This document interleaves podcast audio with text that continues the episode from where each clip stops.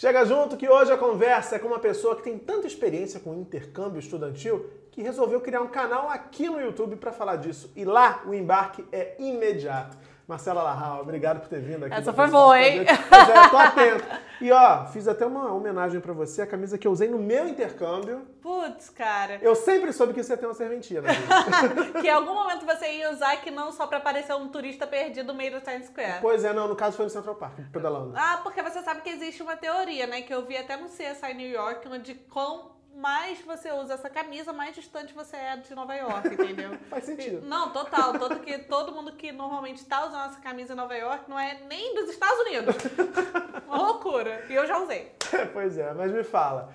Essa sua história com viagem, com esse interesse por viagem, esse universo de intercâmbio, é. começou como? Quando eu era criança, normalmente começa assim, né? Na real, eu odiava viajar. Eu odiava, tipo, sair de casa era muito chato. Eu lembro que meus pais eles tinham que colocar alguém para tomar conta de mim e da minha irmã, porque a gente não gostava nem de sair de casa. Eu queria ficar com meus amigos. Eu sou de Teresópolis e ficar lá mesmo quando meus pais vinham pro Rio. Aí, do nada, é, meus pais, me, do nada é ótimo, né? Meus pais chegaram para mim, vamos fazer uma viagem em família para Europa e você tem que ir. Que foi quando eu fui para Paris e Madrid. E lá foi, eu acho que quando eu me apaixonei de verdade por viagem. Quantos assim. anos você tinha? Eu tinha 2010, eu tinha 19 anos. E aí? 19 anos, é. E eu achei sensacional, porque até então eu conhecia mais a América do Norte, né? E América do Norte, querendo ou não, você vai pra Flórida, Nova York, aquele negócio que a gente já tá acostumado, né? Quando eu fui para Paris e Madrid, eu achei sensacional. Tipo, caraca, todo o mesmo continente, mas ao mesmo tempo é tão perto e línguas diferentes e ao mesmo tempo que é parecido, não é parecido. Tem história para contar. Na época eu já tinha esse gosto, né? Eu estudo hoje em dia Relações Internacionais e um um dos motivos, não, o motivo principal é porque eu gosto de guerra. A Europa tem muita guerra, né? É, então eu curti muito essa vibe. Eu lembro que andar, tipo, por Paris e ver, não, aqui Napoleão, caraca, tem coisa de Napoleão! Aí depois, não, porque aqui na Segunda Guerra Mundial, e ao mesmo tempo tem coisa da Segunda Guerra Mundial. Aquilo me fez ficar fascinada. E eu fiz o intercâmbio porque eu ia estudar Relações Internacionais, não tinha como eu entrar na faculdade sem fazer o um intercâmbio. Aí eu fui para Nova York. Comprou a camisinha? Comprei a camisinha, né? E nisso, quando eu voltei, calhou de a agência pela qual eu fiz o intercâmbio tá precisando de um estagiário. E a minha amiga estava trabalhando nessa agência, então ela me indicou. Ela botou muita fé, até hoje eu sou muito grata por ela, porque eu era a personificação do desastre. E Calhou, porque a gente brinca que intercâmbio é igual cachaça. Você começa e fica viciado. Eu lembro que eu trabalhava fácil 10, 12 horas por dia com gosto, sabe? Mas por quê? O que, que tem de tão fascinante assim? Eu acho que, tipo, quando você faz intercâmbio, é muito diferente quando você vai fazer turismo, porque a ideia é você realmente morar no lugar. É o intercâmbio da cultura, que é a vivência no geral, né? Não é você só visitar os pontos turísticos, é você conhecer o dia a dia, você experimentar a comida local. Quando você faz intercâmbio, o tipo de turismo que você começa a fazer já começa a ser diferente depois também. Você entende melhor aquele lugar, você entende Sim, as relações. Você faz questão, é né, de, de aproveitar desse jeito. E isso me fascinou muito. Eu lembro que quando eu estava fazendo meu intercâmbio, eu cheguei. Ai, gente, hoje eu estudo relações internacionais, eu vejo como foi idiota a minha questão. Eu cheguei para um coreano e perguntei: Ah, você é coreano de onde? Do sul ou do norte? pra que eu fui perguntar isso, Senhor Deus? Porque, tipo, é idiota, né? A questão porque quem tá da Coreia do Norte não pode sair da Coreia do Norte. E sem contar que a galera de lá é muito engajada. Todo, tipo, adolescente, homem da Coreia do Sul, eles têm que servir ao exército. Uhum. Eles são obrigados mesmo, não é igual no Brasil que é obrigatório, mas você é dispensado easy going. Então, tipo, ele me deu uma aula sobre a guerra das Coreias.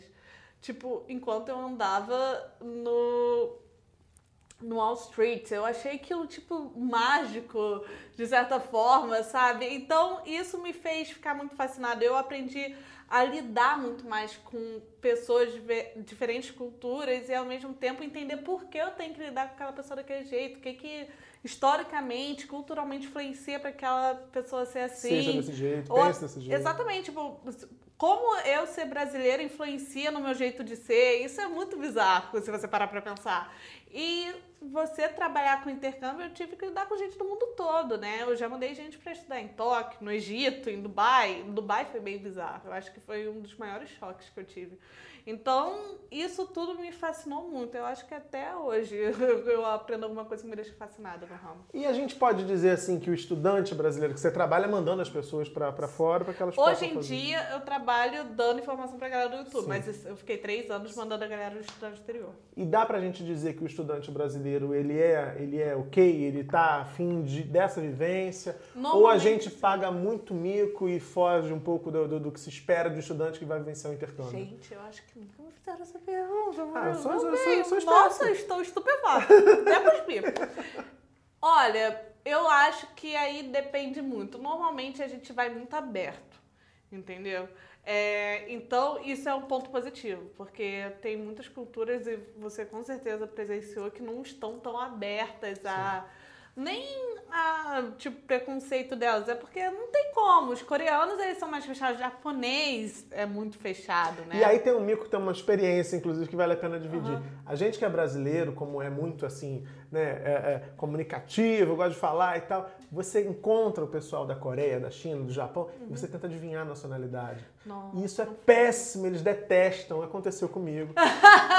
ah, você é da China. Todo mundo a gente acha que é chinês. Todo mundo tem um mico com asiático, viu? Não sou a única. não, não é. Eu não fiz isso, do tipo, é chinês, não. É, e assim, eu tinha alguns colegas da minha turma e assim, foi um fracasso. Eu aprendi que. Vamos não, perguntar de onde exato. a pessoa é. Né? E não já chegar tipo, ah, da China, né? É, não, não, é, Japão. É, é não tenta ser expert porque ninguém é. Mas normalmente brasileiro é alguém que quer unir todo mundo. Então isso acaba sendo muito interessante no intercâmbio. O ruim do brasileiro é quando o brasileiro gosta de falar que o dele é melhor.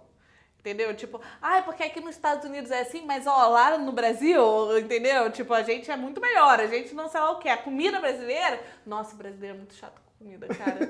Porque, principalmente nos Estados Unidos, você vai para os Estados Unidos, você só reclama na comida. Londres, então, eu trabalhei representando uma escola de Londres aqui na América Latina.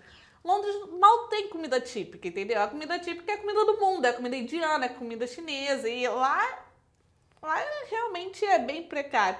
Nossa, brasileiro reclama, ai, feijão e arroz. Nunca comeu um feijão e arroz. A mãe tinha que segurar colher de pau do lado pra comer feijão e arroz. Mas lá fora reclama que não tem feijão e arroz. Aí liga pra escola pra reclamar? Liga pra, pra agência? Já teve gente que reclamou. Eu, quando eu é, trabalhei numa escola de inglês de Londres aqui, é, a representante brasileira que ficava lá, ela era muito mãezona.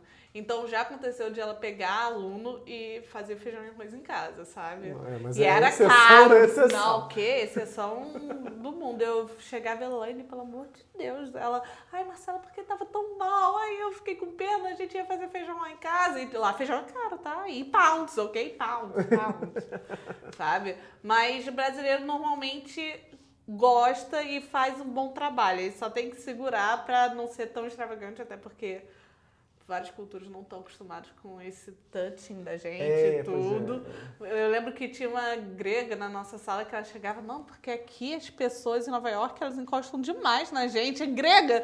Aí eu lembro que eu olhei para uma amiga do Brasil, se ela for pro Rio de Janeiro, minha filha, ela vai ficar o quê? Vai voltar com... Empolada, né? Não, com aquela fobia de germes. Entendi. Mas então, é, e aí você fez esse trabalho por três anos na agência, é, mandou gente para fora, teve todas essas experiências. Em que momento você decidiu que, olha, eu vou compartilhar esse, eu, esse conhecimento que eu acumulei no canal, no YouTube? É, desde o começo eu já estava nesse meio de internet, né? Essa coisa louca. e as pessoas falam, Marcelo, você tem que fazer um canal, você tem que fazer um canal. E hoje em dia eu me arrependo muito porque eu já tinha ideia do canal, eu não tinha ideia do formato, de como seria. Mas eu queria fazer e passar informações sobre intercâmbio viagem, até porque tudo que você encontrava de é, passo a passo, encaminhando na internet sobre o assunto, era tudo muito complexo. Se você for parar para pensar, tipo, os principais sites, Polícia Federal, Consulado, é tudo muito quadrado, sim, sim. não é fácil de compreender, o que faz parecer viajar algo complicado não é, é muito mais simples do que parece. Eu queria passar, a ideia do embarque imediato é muito isso, te mostrar que é viável, que não é tão complicado viajar, fazer seu intercâmbio. Mas eu não sabia como fazer, ficava preocupada e tudo era um motivo para eu não fazer. Eu estava gorda demais, eu ia ter vergonha.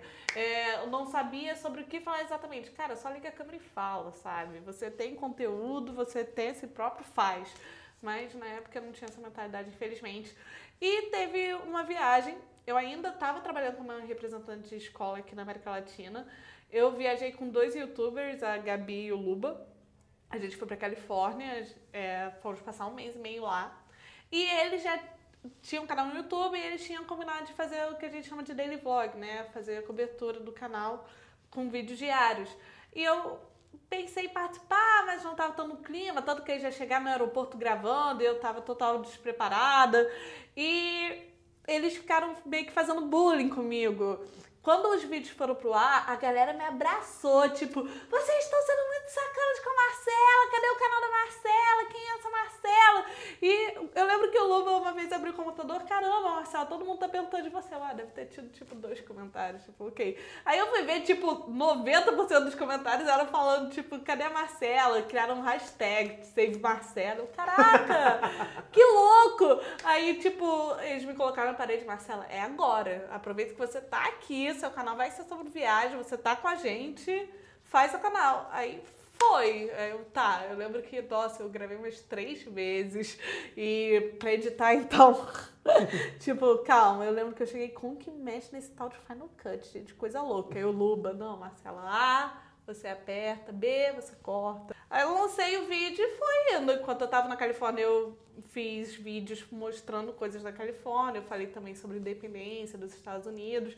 Eu sempre tento inserir o máximo possível de conteúdo no canal, sabe? Eu tenho muita essa preocupação de passar informações nos meus vídeos. Pra não ser só aquela coisa do oba-oba da viagem, ah, que legal, tô sim, aqui. Sim, por exemplo, já no primeiro vídeo eu falei como que era o processo de entrada, o que, que você precisava quando é, mostrar na, na imigração quando você fosse entrar nos Estados Unidos, que que, que você precisava ter no passaporte, sempre já passava informação.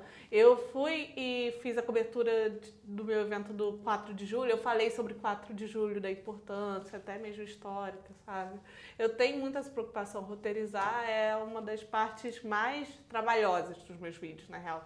Pegar e gravar é uma das mais fáceis, o que rola por trás, nossa, é o que mais dá trabalho. O seu canal você atualiza? Semanalmente, no domingos. mínimo uma vez por semana, quinta ou domingo. Quinta ou domingo. É, depende da faculdade. E aí, como é que é o processo para poder produzir um vídeo? Quanto tempo você acha você leva em média para Não, poder... quanto tempo em média não, eu já fiz esses cálculos, demora mais ou menos 20 a 30 horas, dependendo do vídeo, se você contar todo o processo, desde a escolha do tema, roteirização, gravação, edição, depois colocar ele no canal, fazer thumb, fazer arte, demora entre 20 e 30 horas. E você faz sozinha? Hoje, com edição, eu tenho ajuda. Eu tenho gente que edita pra mim, o resto eu faço sozinha. Até porque, como o roteiro é uma parada que. Aí eu uso o meu conhecimento, né, gente? meu background, eu tenho até meio que ciúminho, sabe? Porque eu sou muito rígida com meus roteiros. Tipo, não, qual é a fonte disso? Eu coloco sempre fonte. E agora eu tenho também um blog, então eu tenho que colocar ali de onde eu tirei tudo. Então isso tudo é muito demorado e eu que tenho que fazer mesmo. E em que momento a coisa cresceu a ponto de você falar assim, cara, eu vou me dedicar só a isso aqui que tá dando super certo? Foi assim que eu voltei da viagem. Porque Foi rápido, então? Foi, porque como eu já estava inserido no meio e era um canal que era diferenciado, foi que eu falei pra galera desde o começo. Cara, eu tive muita sorte que eu escolhi um formato que não tinha antes, eh, exatamente como eu faço. Porque falam sobre intercâmbio? Falam, mas normalmente é tipo, viajei, fiz intercâmbio para tal lugar, eu visitei tal lugar, então vou falar disso, vou mostrar isso, mas se mudar qualquer coisa a pessoa não sabe falar, não sabe tirar dúvidas, eu não, eu sei sobre o processo de visto de high school da Noruega, sabe? Eu já mandei gente para fazer high school na Noruega, já mandei gente para fazer high school em vários lugares, Nova Zelândia, Canadá, os mais básicos.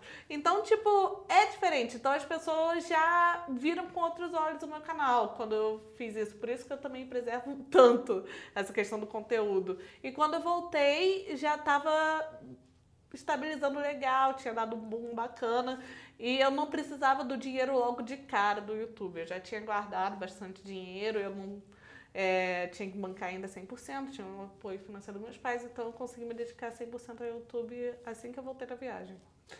Se você quer saber mais dessa história, fica ligado porque a entrevista, claro, não acabou aqui não. Tem a segunda parte. Se inscreve aqui no canal e aciona o sininho para você ser notificado assim que a gente subir a segunda parte do vídeo.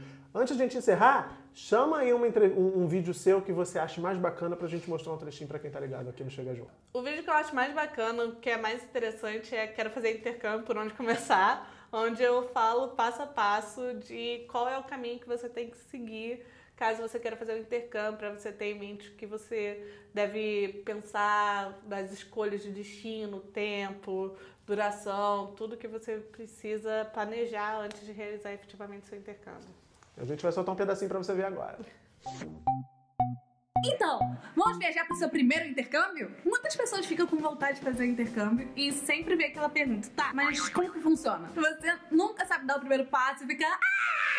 E desiste. E eu estou aqui pra o quê? Pra resolver seus problemas, porque eu sou uma pessoa muito maneira. Existem vários programas de intercâmbio. Pra você saber qual programa que se encaixa no que você tá procurando, você primeiro tem que se fazer quatro perguntas. Primeiro, quanto tempo que eu tenho disponibilidade? Tem uma semana? Tem duas semanas? Tem um mês? Tem um ano? Segunda, quando que eu vou poder viajar? Ah, posso viajar daqui a mil anos, meu filho. Não, vamos trabalhar com expectativas aqui, entendeu? Quando você for procurar uma agência de intercâmbio, tenha em mente já quando que você poderia viajar. Eu agora faço faculdade, eu posso trancar minha faculdade quando? Ano que vem. Terceira pergunta, qual o seu nível da língua estrangeira? Essa é uma pergunta muito importante, porque não adianta você querer fazer um programa de au pair se você não sabe inglês e não vai entender o que as crianças vão falar. Ou se não fazer um high school se você não sabe a língua do país que você deseja realizar o programa de intercâmbio, seja na Espanha, no Canadá, porque senão você não vai ter os pré-requisitos necessários para fazer aquele programa. E quarta pergunta, quanto você pretende investir? Que também não adianta, por exemplo, você querer passar seis meses em Nova York, que é uma das cidades com maior custo de vida do mundo, com 5 mil reais. Que aí você vai querer virar um morador debaixo da ponte. E na verdade ninguém quer ser um morador debaixo da ponte. Isso não é fino nem Nova York.